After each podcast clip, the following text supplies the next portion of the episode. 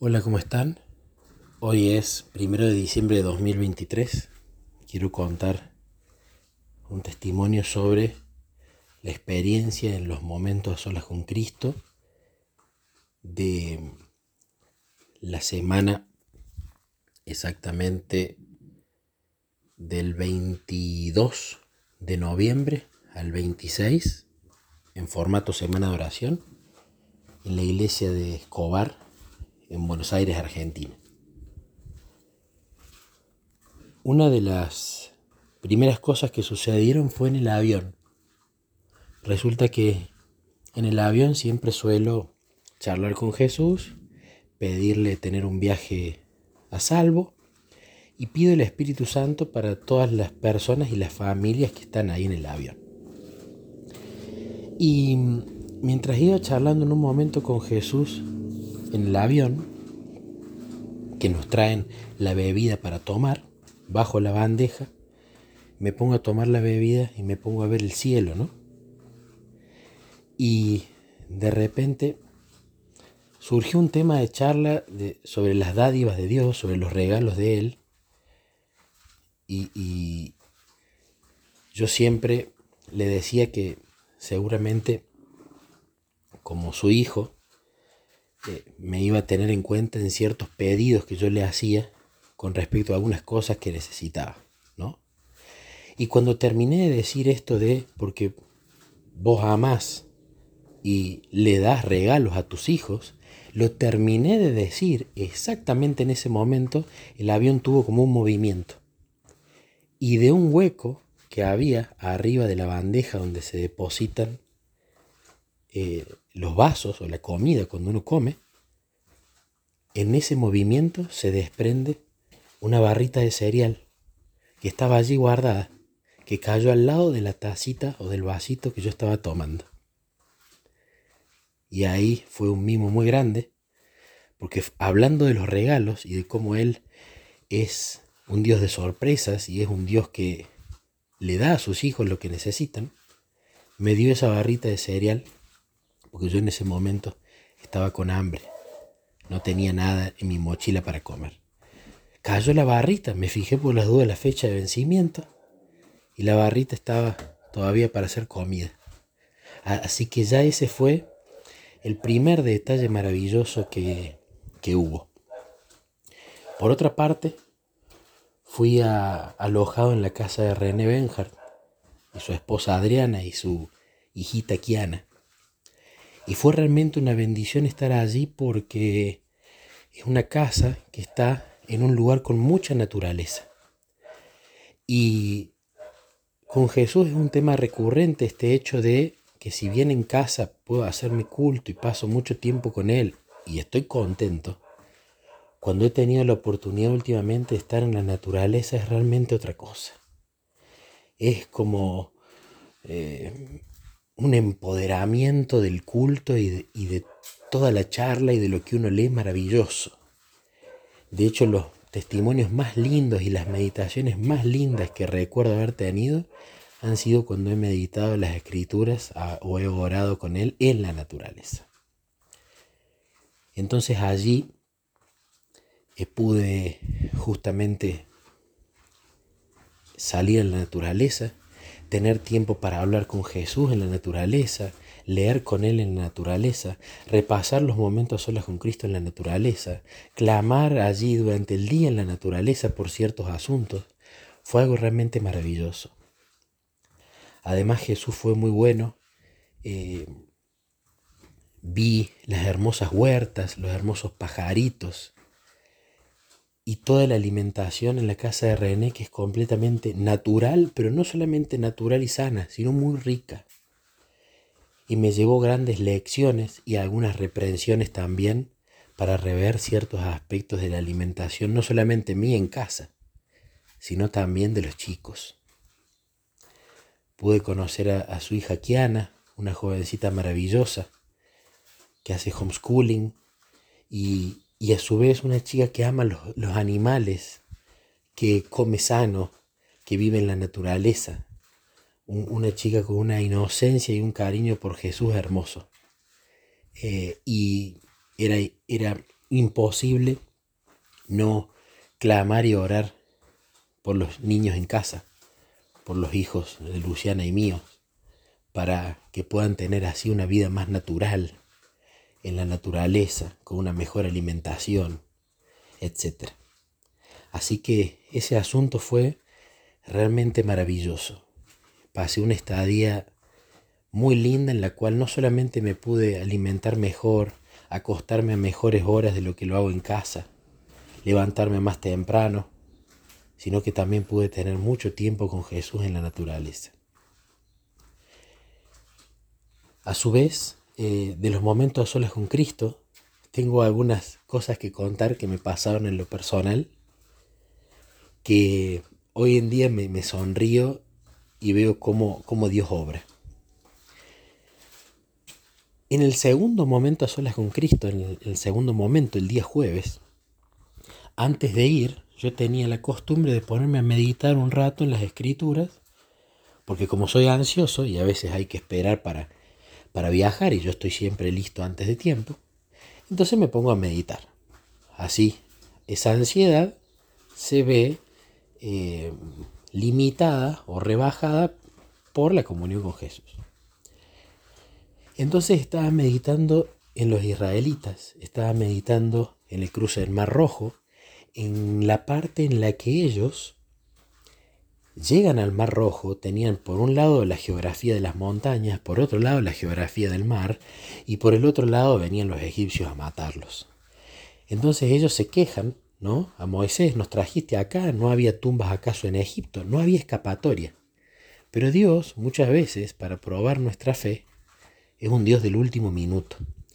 Y el espíritu de profecía en patriarcas y profetas habla de que ellos eh, iban a ser probados en su confianza en Dios para ver si confiaban en Dios hasta el último minuto y sobre todo si tras la orden de que empiecen a poner los pies en el agua, ellos confiaban en Dios y ejecutaban la única parte que les tocaba, ¿no? Poner los pies en el agua. Bueno, vamos para el segundo momento. Llegamos temprano, estaba todo acomodado, llega la persona de audio, estaba René y estaba yo. Entonces, bueno, yo cada tanto que estaba sentado adelante miraba para atrás para ver si iba llegando gente. El segundo momento tenía que empezar 19.30 horas. Y pasaba el tiempo, 19 y cuarto, 19 y 20, y no aparecía nadie. 19 y 25 y no venía ni una sola persona. 19 y 27 y no había una sola persona en el segundo momento. Allí empecé a ponerme nervioso. Yo siempre antes de llegar al momento empiezo a pedir para que el Espíritu Santo traiga a la gente, que lleguen a tiempo, que sea de bendición y que todo lo dirija Jesús básicamente. Pero allí de pasar a pedir empecé a desesperarme. Empezó mi mente a pensar, ¿y si no viene nadie al segundo momento? Que se suspende momentos solas con Cristo si no viene nadie, si no tenemos una sola persona. Empecé a pensar y a sentir culpa, ¿no? ¿Y será Jesús que no oré suficiente antes por la iglesia para que vinieran? ¿Será que fui negligente de eso en mi casa? ¿Será que mi comunión con vos no fue tan íntima? Y empecé a escudriñar mi corazón. Pero veía que mi comunión había sido íntima. Yo había orado por la iglesia. ¿Qué estaba pasando? Y me llevó esto a clamar. Pero Jesús puso este pensamiento en mi mente. ¿Qué estuviste meditando antes de venir? En los israelitas. ¿Y qué hizo Dios con los israelitas? Los estaba probando. Entonces allí, cuando ya eran las 19.30 y no había venido nadie, Dios me estaba diciendo que estaba probando si yo tenía fe. Y estaba viendo que estaba empezando a ser incrédulo. Empezaba a ver a los egipcios aproximarse, es decir, el que nadie venga. Y empezaba a no ver salida. Entonces me vi como los egipcios, perdón, como los israelitas incrédulos. Y dije, bueno, tenés razón. Vos acá me estás poniendo una prueba para ver si yo confío en vos. Voy a confiar en vos clamo para que ellos vengan y me voy a levantar a recibirlos, porque van a llegar. Cuando me levanté y me iba acercando hacia la puerta, es decir, iba poniendo los pies sobre las aguas, para que Dios abra el mar, para que Dios haga el milagro, empezaron a llegar. Y empezaron a llegar todos juntos. Parecía que habían venido en un colectivo, todos juntos a propósito, porque cayeron todos juntos y empezaron a ocupar toda la sala. Fue algo maravilloso y me ayudó justamente a no solamente clamar, sino a aprender a confiar más en Dios. Que yo no estoy en el control de los momentos a solas con Cristo, ni de cada uno de los momentos. Que Él está al control. Que yo tengo que orar, clamar y hacer mi parte. Pero que Él está al control. En el momento número 3 pasó algo maravilloso. En el momento número 3, antes de ir justamente al momento, me puse a meditar las escrituras en la casa de René. Y allí hablaba sobre todos los detalles en la construcción del santuario, los detalles para las cortinas, los materiales, las medidas, cómo debía ser hecha cada cosita, bien detallado todo, ¿no? Es una parte que a mí en lo personal cuando la leo me suele aburrir, porque me gusta más lo que es narrativa, lo que es historia. Pero toda la escritura es inspirada por Dios y toda la escritura es importante. Entonces, cuando llego al tercer momento, ya despreocupado si la gente venía sobre la hora o no, a la gente la tiene que traer Jesús, yo ya había orado y hecho mi parte, me pongo a charlar con Jesús sobre esta historia, ¿no? Sobre el tema del detalle que tenía el santuario sobre el tema de lo detallista que él fue en describir las cosas. Entonces le digo, Jesús, ¿cómo puedo ser detallista yo acá? ¿No? Yo ya los momentos solos con Cristo los repasé, siempre veo que el contenido esté completo, que los tiempos sean los correctos, pero ¿qué puedo ser más detallista yo acá? Y allí es donde Jesús tocó mi corazón. Andá y saludá a cada una de las personas que entren. Dale un abrazo, preguntarles cómo les fue, preguntarles si practicaron, que vean en vos una persona interesada por cada uno de ellos, que estás interesado que lo que diste en el momento lo hayan practicado. Entonces le dije, tenés razón.